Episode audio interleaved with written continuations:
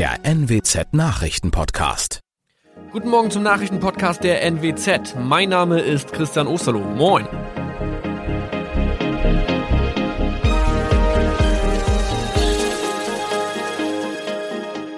Und das sind unsere regionalen Nachrichten am Morgen.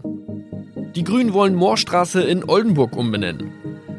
Viereinhalb Jahre Gefängnis für Falschgoldhandel. Und Landkreis Kloppenburg meldet ersten Omikron-Fall.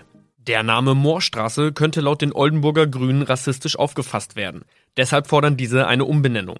Die Straße wurde allerdings nach Hermann Moor benannt, einem der ersten Siedler in der Gegend. Um Missverständnisse auszuschließen, beantragen die Grünen eine Änderung in Hermann Moor Straße. Dann müssten alle Anwohner ihre neue Adresse in ihren Pässen angleichen. Außerdem müssten Polizei, Feuerwehr, Rettungsdienste und Anbieter von Navigationssystemen informiert werden. Die Stadtverwaltung schlug vor, ein Zusatzschild mit Informationen zur Person Hermann Mohr anzubringen. So könne man alle Irritationen beseitigen.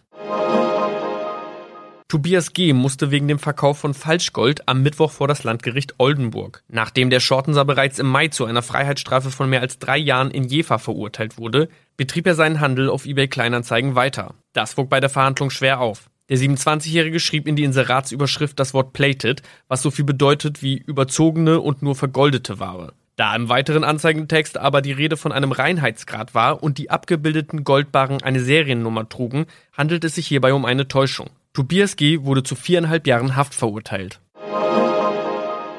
Ein weiterer Fall der neuen Omikron-Variante ist am Mittwoch im Nordwesten bekannt geworden. Der Kreis Kloppenburg bestätigt, dass eine Frau bei ihrer Rückreise aus Südafrika am Hamburger Flughafen positiv getestet wurde. Sie befindet sich weiterhin in Hamburg in Quarantäne. Da die Frau im Landkreis Kloppenburg lebt, sei auch das Gesundheitsamt Kloppenburg für diesen Fall zuständig. Zuvor gab es bereits bestätigte Omikron-Fälle in der Wesermarsch und im Kreis Leer. Das waren unsere Nachrichten aus der Region. Weitere aktuelle News aus dem Nordwesten finden Sie wie immer auf NWZ Online. Und Aktuelles aus Deutschland und der Welt hören Sie jetzt von unseren Kollegen aus Berlin. Vielen Dank und schönen guten Morgen. Ich bin Maja Däne und das sind heute unsere Themen aus Deutschland und der Welt. Nach der Wahl in Sachsen-Anhalt, was das Ergebnis für die Bundestagswahl bedeuten könnte. Neuer Impfstoff für Kinder. Der Pharmahersteller Moderna stellt Antrag auf EU-Zulassung für Kids. Und Fußballfest beim EM-Test. Deutschland besiegt Lettland 7 zu 1.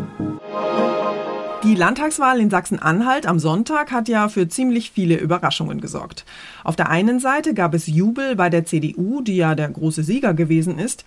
Auf der anderen Seite herrschte aber auch Katerstimmung und Ernüchterung bei SPD und Grünen, die ja beide ziemlich abgestürzt sind. In Magdeburg sprechen die Parteispitzen jetzt über mögliche Koalitionen und eines ist wohl jetzt schon klar. Eine Neuauflage der Kenia-Koalitionen in Sachsen-Anhalt wird es nicht geben. Die Grünen wollen ein solches Bündnis mit CDU und SPD nicht mehr eingehen. In Berlin laufen die Diskussionen um Wahlgewinner und mögliche Koalitionen ebenfalls auf Hochtouren. Allerdings geht es hier schon um die Bundestagswahl. Vor allem die CDU sieht sich bereits im Aufwind. Mein Kollege David Riemer hat sich die Wahlnachlese mal genauer angeguckt. David, CDU und CSU sind verständlicherweise in Jubelstimmung nach dem Sieg in Sachsen-Anhalt. Geht bei der Union im Moment eigentlich noch irgendjemand davon aus, dass sie die Bundestagswahl im September vielleicht doch noch verlieren könnte? Ja, also wenn man die Spitzen gehört hat, dann hat man schon so ein bisschen den Eindruck gehabt, als würde es tatsächlich ein Selbstläufer werden. Ist es natürlich nicht. Die Erfahrungen haben in Sachsen-Anhalt ja vor allem die Grünen gemacht. Die waren zeitweise in Umfragen ja sogar vor der Union und äh, in Sachsen-Anhalt dann der tiefe Fall auf ein einstelliges Ergebnis. Deshalb können CDU und CSU nicht davon ausgehen, dass sie bei der Bundestagswahl am 26. September auch so einen Durchmarsch machen werden wie in Sachsen-Anhalt. Was hat denn CDU-Parteichef und Kanzlerkandidat Laschet gesagt? Ja, also er hat sich natürlich bei Ministerpräsident Haseloff bedankt für den großen Erfolg. Laschet geht aber davon aus, dass das Ergebnis in Sachsen-Anhalt der Union für die restlichen dreieinhalb Monate bis zur Bundestagswahl ordentlich Rückenwind geben wird. Es zeigt, dass nicht Stimmungen und Umfragen Wahlen entscheiden. Man muss mit großem Teamgeist antreten.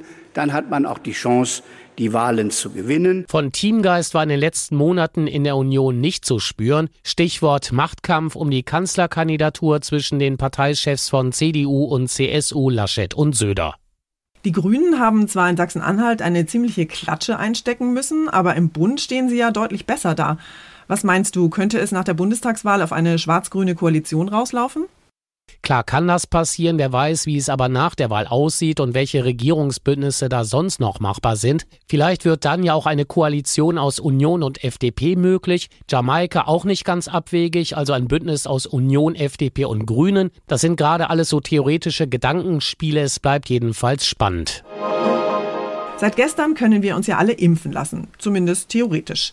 Ganz so einfach ist es ja allerdings nicht, einen Impftermin zu ergattern. Der Run auf Impfzentren und Arztpraxen ist riesig. Aber in vielen Betrieben scheint es ja ganz gut zu laufen. Denn da können sich Menschen ja jetzt auch impfen lassen. Und bei den Impfungen für Kinder sieht es ebenfalls ganz gut aus. Die Ständige Impfkommission will noch in dieser Woche eine Empfehlung veröffentlichen. Meine Kollegin Jana Laumann fasst für uns mal zusammen, was es Neues von der Impffront gibt.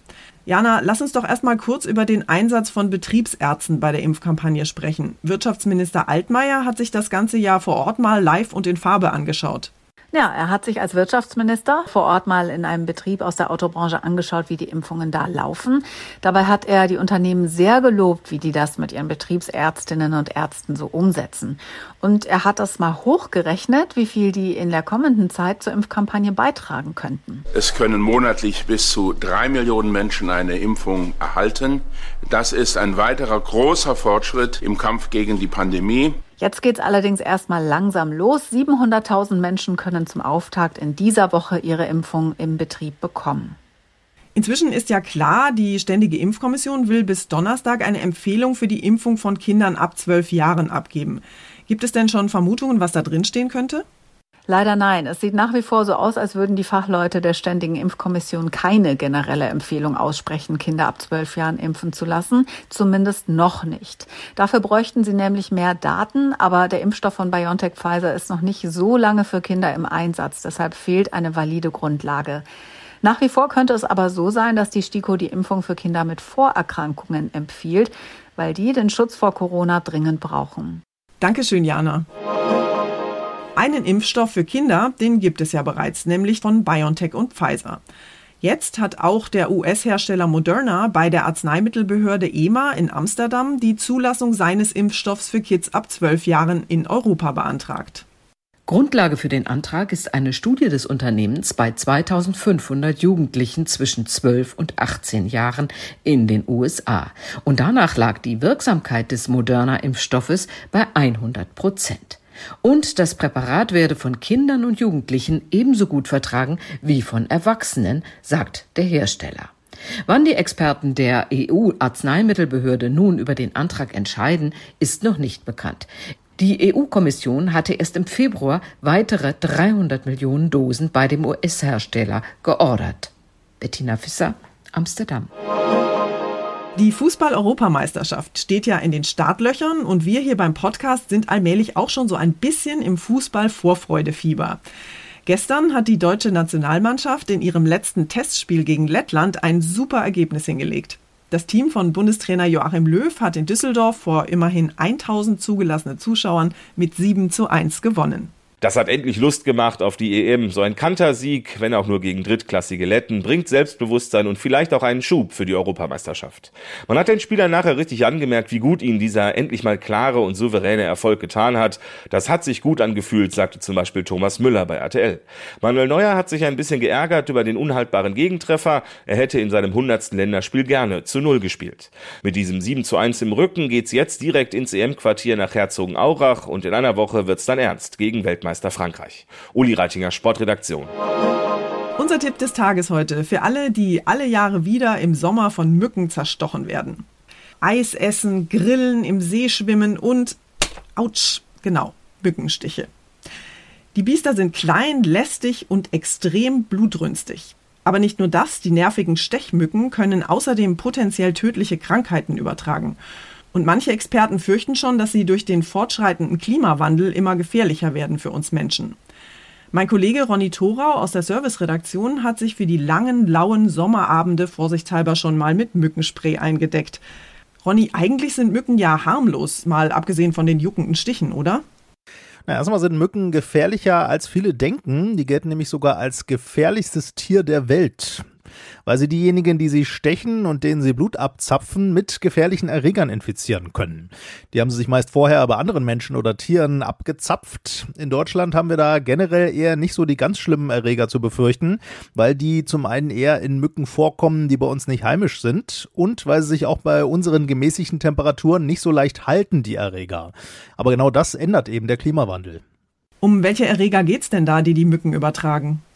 Ja, zum Beispiel um das Westnil-Virus, aber auch um Denguefieber zum Beispiel, Gelbfieber, Malaria oder Zika oft tropische Krankheitserreger, die also in tropischem Klima Mücken finden und weiter übertragen werden. Aber mit steigenden Temperaturen durch den Klimawandel sind eben auch schon einige der beteiligten Mückenarten da gen Norden gewandert. Die asiatische Tigermücke zum Beispiel. Und mit den tropischen Mückenarten wandern eben auch die Erreger nach Norden und könnten sich dann auch in Deutschland hier bei uns weiter ausbreiten. Und in heißen Sommern, sagen Experten, könnte es auch schon bei uns jetzt größere Ausbrüche von einigen dieser Krankheiten Krankheiten geben. Okay, aber jetzt steckt ja glücklicherweise nicht in jeder Mücke ein Killererreger. Womit kann ich mich denn am besten gegen die Biester schützen und verhindern, dass ich komplett zerstochen werde? Ja, bekannte Hausmittel, sage ich mal. Insektenspray zum Beispiel ist da durchaus effektiv. Auch lange, dichte Kleidung hilft einfach oder auch Insektennetze. Ja, und wenn es trifft oder sticht, oberstes Gebot dann nicht kratzen. Das kann zu Entzündungen führen und verzögert auch die Heilung. Lieber den Einstich mit Alkohol desinfizieren. Und gegen den Juckreiz hilft Kühlung, aber auch punktuelle Hitze. Zum Beispiel mithilfe von speziellen Hitzestiften. Dankeschön, Ronny. Und zum Schluss geht's hier bei uns um Amazon im All.